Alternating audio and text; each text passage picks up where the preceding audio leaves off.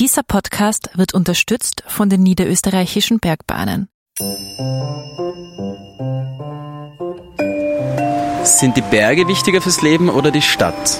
Na, die Berge, ne? Denn die Stadt ist schön, aber die Berge wären wichtiger, ne? Berge, ähm, weil dort schöner ist als in der Stadt. Zum Leben, glaube ich, ist die Stadt besser. Ähm, zum Erholen sind die Berge schöner. Es gibt Stadtmenschen und es gibt Landmenschen oder Bergmenschen, nicht? Aber man könnte beides kombinieren. Also ich mag beides gern. Und wir mögen eben auch beides gern. Aber gegensätzliche könnten sie ja wohl kaum sein, die Berge und die Stadt. Das eine hat ja der Mensch, das andere hat die Natur erschaffen.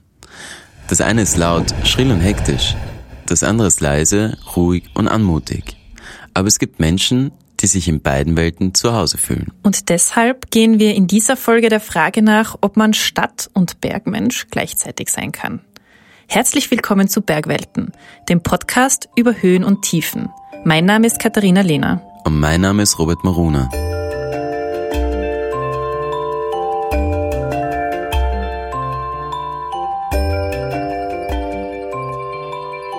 In den bisherigen Folgen haben wir uns mit sehr greifbaren Themen beschäftigt. In der heutigen Folge widmen wir uns eher einer philosophischen Frage. Kann man Stadt- und Bergmensch gleichzeitig sein? Robert, warum beschäftigt dich das? Naja, ich bin in der Großstadt geboren und aufgewachsen, habe aber in meiner Kindheit jede freie Minute draußen in den Bergen verbracht. Weil in meiner Familie, da dreht sich eigentlich alles um die Berge. Mein Vater ist Historiker und Bergführer und er hat mich und meine Geschwister von klein auf mit in die Berge genommen. Ich glaube, ich war das erste Mal am Gipfel des Dachsteins, da konnte ich weder laufen noch richtig sprechen. Und in meiner ganzen Jugend gab es eigentlich nichts anderes außer Skifahren, Bergsteigen und Klettern. Und wenn immer ich als Städter in den Bergen war, war ich mit Vorurteilen konfrontiert. Wenn man den Alpenraum betrachtet, dann kategorisieren wir Menschen ja gerne danach, ob sie vom Land oder aus der Stadt kommen. Das eine nennt man dann Boah. und das andere bezeichnen manche als Bobo. Und insofern stecke ich in ein Dilemma. Obwohl ich die Berge liebe, bin ich nie aus der Stadt weggezogen.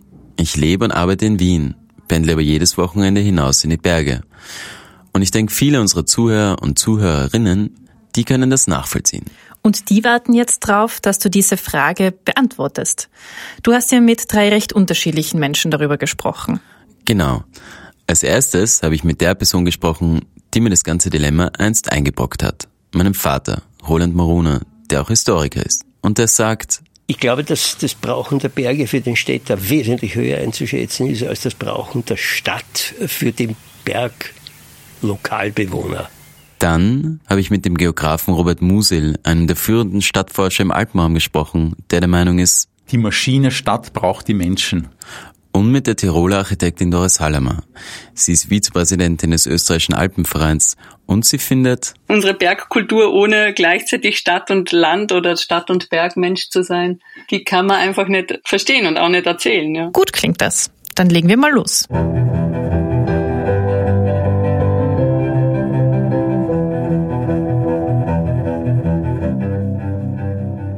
Robert, wir fangen ganz am Anfang an. Wann hat es denn eigentlich begonnen, dass sich die Menschen fürs Bergsteigen interessiert haben? das ist eigentlich erst ein Phänomen des 19. Jahrhunderts. Davor hat man eher versucht, sich von der Natur abzukapseln. Der Stadtforscher Robert Musil meint dazu, Wenn man sich das historisch ansieht, ist die Sache so gestaltet, dass die Stadt immer ein Zufluchtsort des Menschen vor der Unsicherheit, vor der Gefahr der Natur war. Das war schon in der Antike so, das war auch im Mittelalter so, jene Zeit, in der die Stadt ganz hart und präzise durch eine Stadtmauer abgegrenzt war, aber auch über ein eigenes Recht verfügt hat. Also Stadt und Land und in weiterer Folge Stadt und Natur waren nahezu hermetisch voneinander abgegrenzt. das hat aus heutiger Sicht nicht unbedingt rationale Gründe, sondern geht eigentlich ganz tief in die Mystik hinein, hat mein Vater erzählt. Es hat ja bis kurz um 1800 haben ja die Berg, die Berglandschaft ja eher eine grausige Beschreibung gehabt. Nicht? Es wohnen Drachen dort, es wohnen Hexen dort, es wohnen also lauter ungustige Leute dort, die den Menschen schaden können. Interessant. Aber wenn ich so drüber nachdenke, dann macht das natürlich Sinn. Diese alten Märchen und Sagen über Fabelwesen, die in den Bergen gelebt haben, das war sicher sehr abschreckend für die Menschen.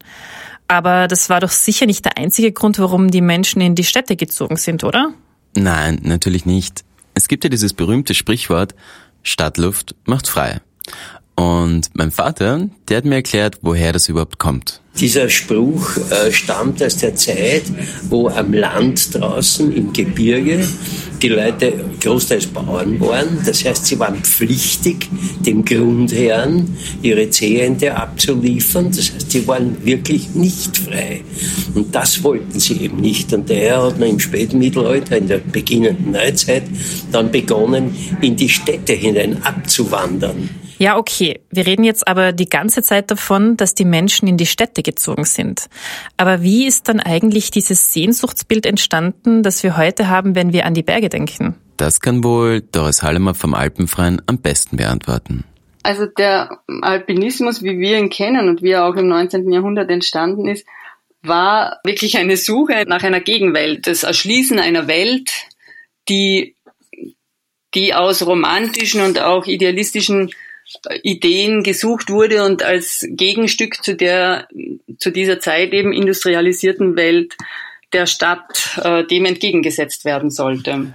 Doris Allemann sagt, es gab einen richtig gehenden Entdeckerdrang. Entdeckerdrang jetzt aber im Sinn natürlich eben einerseits in einem sehr modernen und, und aufgeschlossenen Sinn und natürlich auch sehr innovativen Sinn, dass man da jetzt in ein Gebirge oder in eine Gegend geht, die man eigentlich nicht kennt, die bis dahin in dieser Art nicht erschlossen war und auch nicht äh, oder kaum so in dieser Form begangen wurde aber auch natürlich in einem ähm, rückblickenden Sinn, also auch in dem Sinn von eben, dass man dort Ursprünglichkeit sucht und Natürlichkeit, die man eben den Städten zu dieser Zeit nicht mehr zugesprochen hat. Es war also diese Gegenwelt, die Natur außerhalb der Stadtmauern, von der man sich einst abgrenzen wollte, die dann auf einmal wieder interessant wurde.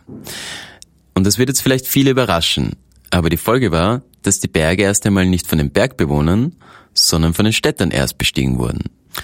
Insofern ist es auch wenig verwunderlich, dass die ersten alpinen Vereine in Großstädten gegründet wurden. Mein Vater sagt hierzu, wenn du die Historie betrachtest oder zurückgehst in die Historie, es war nie oder erst später die echten Bergbewohner, die sich für ihre eigenen Berge vor der Haustür interessiert haben, sondern es waren die Städter die sich für die Berge interessiert haben, für das Erschließen der Berge, egal ob sie jetzt irgendwelche Routen, Gipfel besteigen oder ob sie Hütten gebaut haben. Und das waren also alles Städte, städtische Bewohner. Die erste Gründungsstadt eines alpinen Vereins war London, also ein unglaublich alpenfern. Ne? Das waren die Engländer, die also diesen British Airline Club gegründet haben, ne? in der zweiten Hälfte des äh, 19. Jahrhunderts. Die zweite Großstadt, die also alpine Vereinigungen herausgebracht hat, hervorgebracht hat, war Wien. Und das haben sich dort also vier alpine Vereine gegründet, in kurzer Zeit nacheinander. 1862 der österreichische Alpenverein, 1878. An dieser Stelle muss ich einwerfen, mein Vater holt gerne sehr weit aus, wenn er erzählt. Ich glaube, Historiker haben das so an sich. Aber ich dachte mir, die historische Entwicklung alpiner Vereine überspringen wir ein wenig und halten Folgendes fest. Es war eine gewisse Sehnsucht der Bewohner da, der Stadtbewohner da, sich in einem Verein zu organisieren, um äh, sich die Möglichkeit des Erlebens der, der Berge also zu schaffen. Und diese neu gegründeten alpinen Vereine waren ja auch die ersten, die sich für die Errichtung von Schutzhütten eingesetzt haben. Die waren damals wie heute notwendige Basislager für die Besteigung hoher Berge. Doris Hallemer vom Alpenverein hat die Baugeschichte von Schutzhütten erforscht. Und das ist, äh, beginnt ungefähr in den 1860er Jahren mit äh, vereinzelten Hütten und äh, steigt dann ja sehr stark und sehr schnell auch an. Viele hohe Gipfel waren dadurch nicht in einem Tag zu besteigen und so war die erste Aufgabe der Schutzhütten wirklich diesen Anstieg auf zwei Tage äh, aufteilen zu können, also eine Übernachtungsmöglichkeit zu bieten für die ersten wichtigen Gipfel und für die städtischen Touristen oder städtischen Bergsteiger zu Beginn. Und das war dann auch der Zeitpunkt, wo die Bergbewohner tatsächlich auch auf die Berge gestiegen sind neben denen sie ja gewohnt haben. Es war quasi die Geburtsstunde der Bergführer. Die lokalen Bergbewohner haben auf einmal gesehen, dass man mit den Bergen Geld verdienen kann. Und für diesen Berufsstand waren eben wieder die Städte verantwortlich.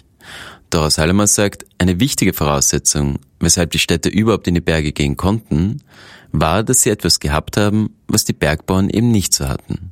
Freizeit dieser Freizeitaspekt macht eben den Unterschied von der regionalen Bevölkerung zur städtischen Bevölkerung. Und für die städtische Bevölkerung war eben, oder die konnte äh, auf den Gedanken kommen, überhaupt einen Berg zu besteigen, weil es für sie Freizeit war.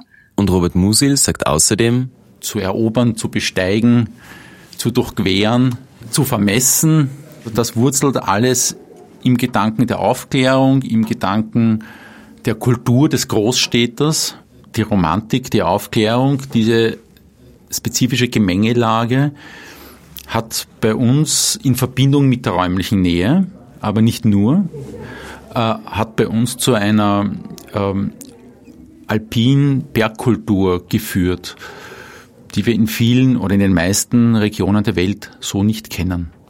Also zusammengefasst. Das heißt, die Städter von damals sind ihrer Abenteuerlust und ihrem Entdeckerdrang gefolgt, weil sie zurück zur Natur wollten, weil sie die Berge wissenschaftlich erkunden wollten und weil sie sich diesen Luxus des Bergabenteuers überhaupt leisten konnten. Aber was sucht denn jetzt der Städter von heute in den Bergen? Genau das erzähle ich dir nach einer kurzen Pause.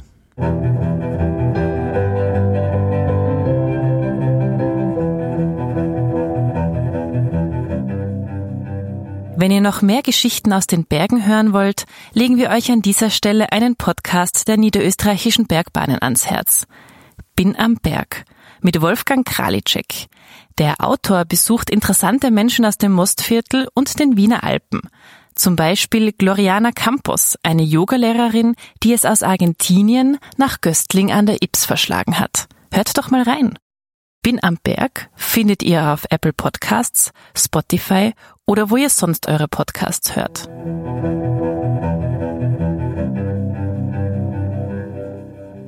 Willkommen zurück beim Bergwelten Podcast. Wir nähern uns einer Antwort auf die Frage, kann man Stadt- und Bergmensch gleichzeitig sein? Ich habe den Wissenschaftler Robert Musil gefragt, warum es Stadtmenschen heute in die Berge zieht. Und Herr Musil, der ja in Wien lebt, hat es eben vom Standpunkt eines Stadtbewohners betrachtet. Bergsteigen ist ja immer eine Grenzerfahrung und eine Grenzüberschreitung und es geht auch immer um die, um die Grenzen des Individuums, um die Grenzen der Leistbarkeit, um die Frage, schaffe ich das oder schaffe ich das nicht? Und der Dialog mit dem Berg, des Individuums mit dem Berg, ist sozusagen für den Städter eine ganz, ein ganz anderer Zugang, hat eine ganz andere Sichtweise darauf als, äh, als ein Bewohner des ländlichen Raumes. Mein Vater wiederum, der hat aus Sicht eines Bergmenschen folgende Motive genannt. Ein Mensch, der also in, in einer Bank, in einem Bankbüro, in einem Wirtschaftsbüro, in einem technischen Büro, egal ob er jetzt Lehrer, Arzt oder sonst was ist, der ist auf Zeit, der hat jeden Tag eine Zeitbeschränkung der Arbeit. Und wenn er sich dann Urlaub nimmt, dann will er frei von diesen Zwängen sein. Und diese Zwänge, die Berge machen frei.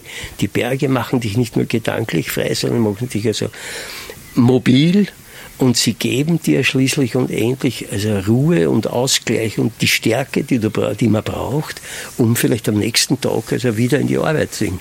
Und das ist jetzt schon interessant. Noch vor zwei Jahrhunderten war es die Stadt, die Freiheit versprochen hat. Und heute versprechen wir uns dasselbe von den Bergen. Und es klingt jetzt so, als ob das schöne und gute Leben gar nicht in der Stadt stattfindet, sondern eher in den Bergen.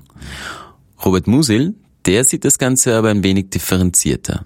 Das ist eine lebensabschnittsspezifische Frage oder die Antwort auf diese Frage ist lebensabschnittspezifisch. Also ich glaube, dass es für einen jungen Menschen wahnsinnig spannend und interessant ist, äh, in die Stadt zu gehen.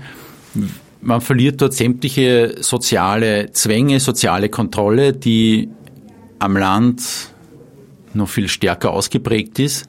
Die verliere ich, also ich bin anonym, ich kann machen, was ich will, ich kann mich ausleben. Ähm, das ist eine Zeit lang wahnsinnig spannend und interessant und irgendwann kommt man in einen anderen Lebensabschnitt hinein. Äh, man gründet vielleicht eine Familie, man bekommt Kinder und irgendwann merkt man dann, dass äh, die Stadt auch wieder Nachteile hat. Das finde ich gut, weil jetzt sind wir eigentlich wieder bei unserer Ausgangsfrage angelangt. Kann man Stadt- und Bergmensch gleichermaßen sein? Also wie wir jetzt gehört haben, sind diese beiden Welten ja unglaublich eng miteinander verbunden. Die Entstehung des Alpinismus wäre ohne den Städter nicht vorstellbar, die Stadt wiederum ist Anziehungspunkt für Menschen vom Land und ohne diese kulturelle Durchmischung wäre die Stadt eben nicht das, was sie heute ist. Robert Musil sagt hierzu, die Maschine Stadt braucht die Menschen, um zu funktionieren ja, und um selber als, als Ort attraktiv zu bleiben. Und ich glaube, man kann das Ganze so sehen. Die Stadt kann ohne Menschen nicht existieren, die Berge aber sehr wohl. Und zur ursprünglichen Frage, danach, ob man Stadt- und Bergmensch gleichermaßen sein kann, ich denke, einerseits ist es wohl eine Frage der Perspektive und irgendwo muss das natürlich auch jeder für sich selbst entscheiden, ob er es schafft, beide Welten miteinander zu vereinen. Und wie wir gehört haben, ist der Lebensmittelpunkt ja nicht zwingend etwas Statisches. Der kann sich auch verändern, abhängig vom jeweiligen Lebensabschnitt und davon, was uns eben gerade wichtig ist. Ich persönlich halte es wie Doris Hallemann.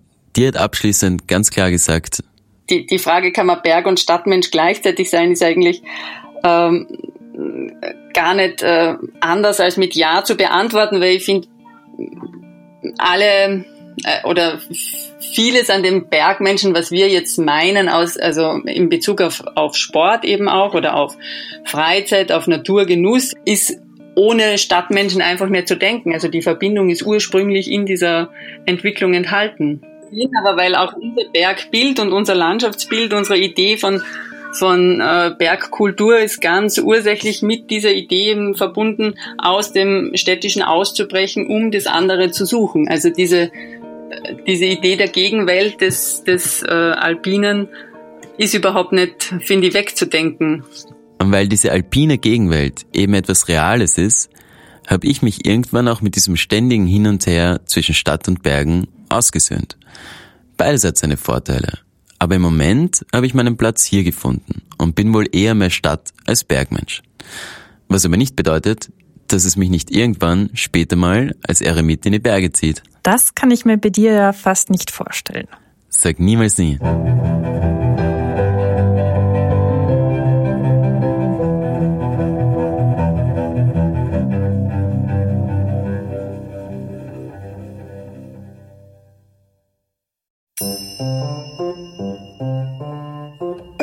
Nächstes Mal beim Bergwelten Podcast Berge und Barrierefreiheit. Ich persönlich bin ein Befürworter, dass man die Natur erhält, dass man sie nicht platt betoniert. Das wird immer so ein bisschen unterstellt, oh, wenn die Menschen mit Handicap jetzt kommen wollen, die wollen alles platt betonieren. Das sind wir nicht. Gibt es ein Recht darauf, auf den Gipfel zu kommen? Das war die vierte Folge von Bergwelten, der Podcast über Höhen und Tiefen. Wenn sie euch gefallen hat, abonniert uns auf Apple Podcasts, Spotify und wo ihr sonst eure Podcasts hört. Und hinterlasst uns eine Bewertung oder einen Kommentar. Für alle, die noch nicht genug haben, online findet ihr uns auf bergwelten.com. Oder ihr geht in die Trafik und kauft das aktuelle Bergwelten-Magazin. Ihr findet uns auch auf Instagram und Facebook, jeweils unter dem Namen Bergwelten. Wir freuen uns, von euch zu hören. Der Bergwelten-Podcast wird produziert von Katharina Lehner, Robert Maruna, Katrin Rath und Mara Simperler. Ich sage danke fürs Zuhören und bis zum nächsten Mal.